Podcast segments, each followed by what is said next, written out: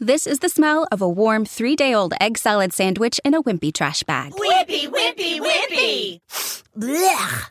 And this is the smell of that same sandwich in a hefty, ultra strong trash bag with new Fabuloso lemon scent. Hefty, hefty, hefty! Smell the difference? When life gives you stinky, get Hefty Ultra Strong with new Fabuloso lemon scent. It smells like clean, freshly picked lemons. So no matter what's inside your trash, you can stop the stink and smell the lemon.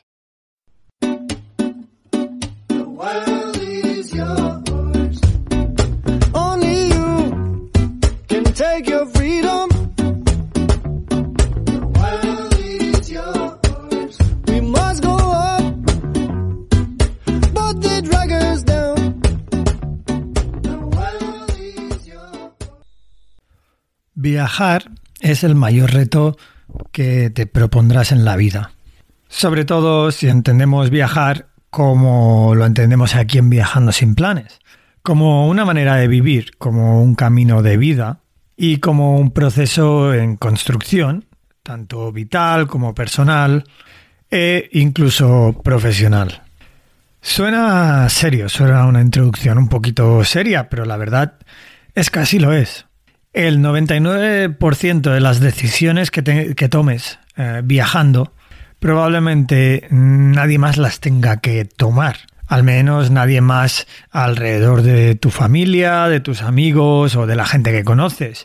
De la gente que vive un poquito una vida normal. Evidentemente, todo aquel viajero en que haya decidido pues dejarlo todo o emprender un viaje. Me gusta la palabra emprender. Me acuerdo un episodio que grabamos hace tiempo en que los chicos eh, de Montañeros Viajeros, eh, si no me equivoco, comentaban el tema de la palabra emprender como un reto, ¿no? Como un reto como el que emprende en un negocio, como el que emprende eh, con una idea personal y de alguna manera pues anda un camino un poquito solitario eh, en el que los apoyos o los ejemplos, ¿no? Porque a veces, muchas veces, pues buscamos ejemplos, buscamos referencias para poder, pues, guiarnos. Son un tanto inexistentes, vamos, eh, en definitiva. Y de lo que vamos a hablar hoy es de tomar decisiones. Y es que, pues, eso, desde dejarlo todo y empezar a viajar, dejar tu trabajo, a cambiar de país, gastar dinero, continuar con tu viaje, pararlo, volver a casa, visitar a la familia, trabajar en un país extranjero, gestionar un visado, um, todos son decisiones, son decisiones que a veces son fáciles, que a veces son difíciles, que a veces son inevitables, pero en las que yo personalmente, mm, pues también lo comparto, nos tiramos horas y horas pensando días, porque vamos a ser sinceros, no son fáciles.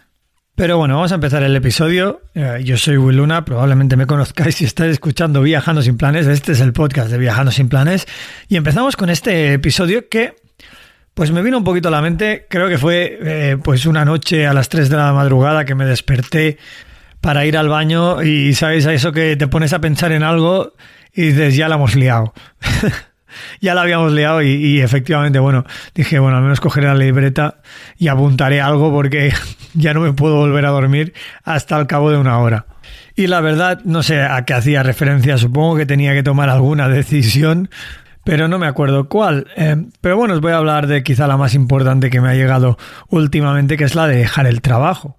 Una decisión que además, eh, pues ¿Cómo decirlo? Pues eh, lleva mucho trabajo, ¿no? Irónicamente, o valga la redundancia, porque, claro, dejar el trabajo no es solo dejar el trabajo, ¿no? Es dejar la seguridad económica, es dejar, eh, pues, el hecho de que cada mes o cada semana, en el caso de Australia, entre dinero en tu banco, es asumir que, bueno, um, a partir de cierto día, eh, tus ahorros, tu dinero, el número que aparece en el banco, irá hacia abajo en lugar de hacia arriba. Lo que también te lleva, pues, inevitablemente al siguiente problema, que va a ser tener que encontrar otro trabajo, otra forma uh, de um, conseguir dinero, etcétera, etcétera, etcétera.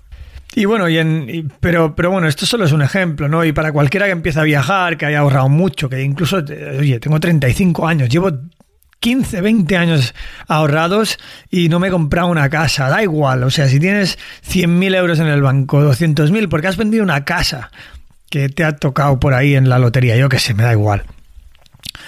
El dinero va para abajo, ¿no? Y bueno, claro, en algún momento notarás el vértigo, ¿no? Quizá al principio vas ahí, venga, que, que salgan los billetes, ¿no? Pero quizá en algún momento notarás el vértigo. Y entonces empezarás a pensar qué hago con mi vida, dónde voy, qué es el siguiente paso, sigo con mi carrera profesional, no empiezo otra. Am, hay muchas decisiones, ¿no? Que, que rodean un viaje. La mayoría de ellas probablemente van relacionadas con el dinero, elegir un país, ¿no? A veces, pues este porque es más económico, este es porque me parece más interesante, menos interesante. No es fácil, pero a veces tampoco están relacionadas con el dinero, ¿no? Porque quizá te gusta un país y resulta que has llegado a Vietnam y te has enamorado.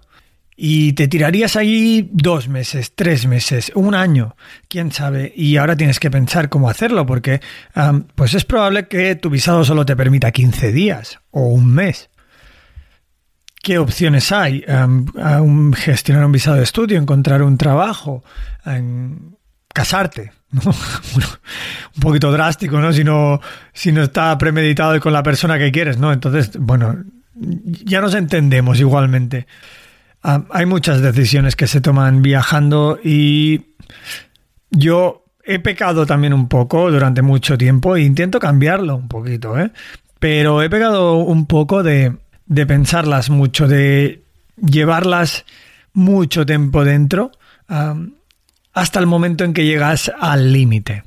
Quizá el primer momento que más recuerdo que, bueno, pen- pensé en ello fue en el momento de irme a Australia, ¿no? En 2019, ah, porque era una decisión que yo no quería tomar. Ah, Por ejemplo, yo estaba en el sudeste asiático, me gustaba el sudeste asiático, lo amaba tanto como ahora o más, y joder, pues claro, quería vivir en el sudeste asiático. Pero bueno, a veces pasa aquello de que mm, eh, las nubes no te dejan ver el sol, si es que este refrán existe de alguna manera o en algún lugar. Y a veces lo más difícil de las decisiones, de tomar decisiones, de elegir caminos, es precisamente hacerlo.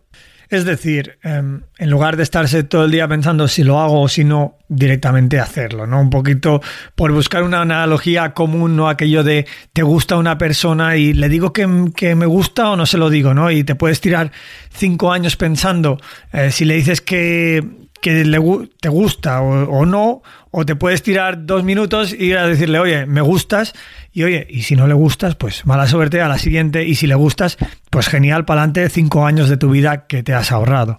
Esto suena un poquito, em, pues como fácil de decir, ¿no? Pero la verdad que realmente pienso que es una de las cosas que ¿Te está gustando este episodio?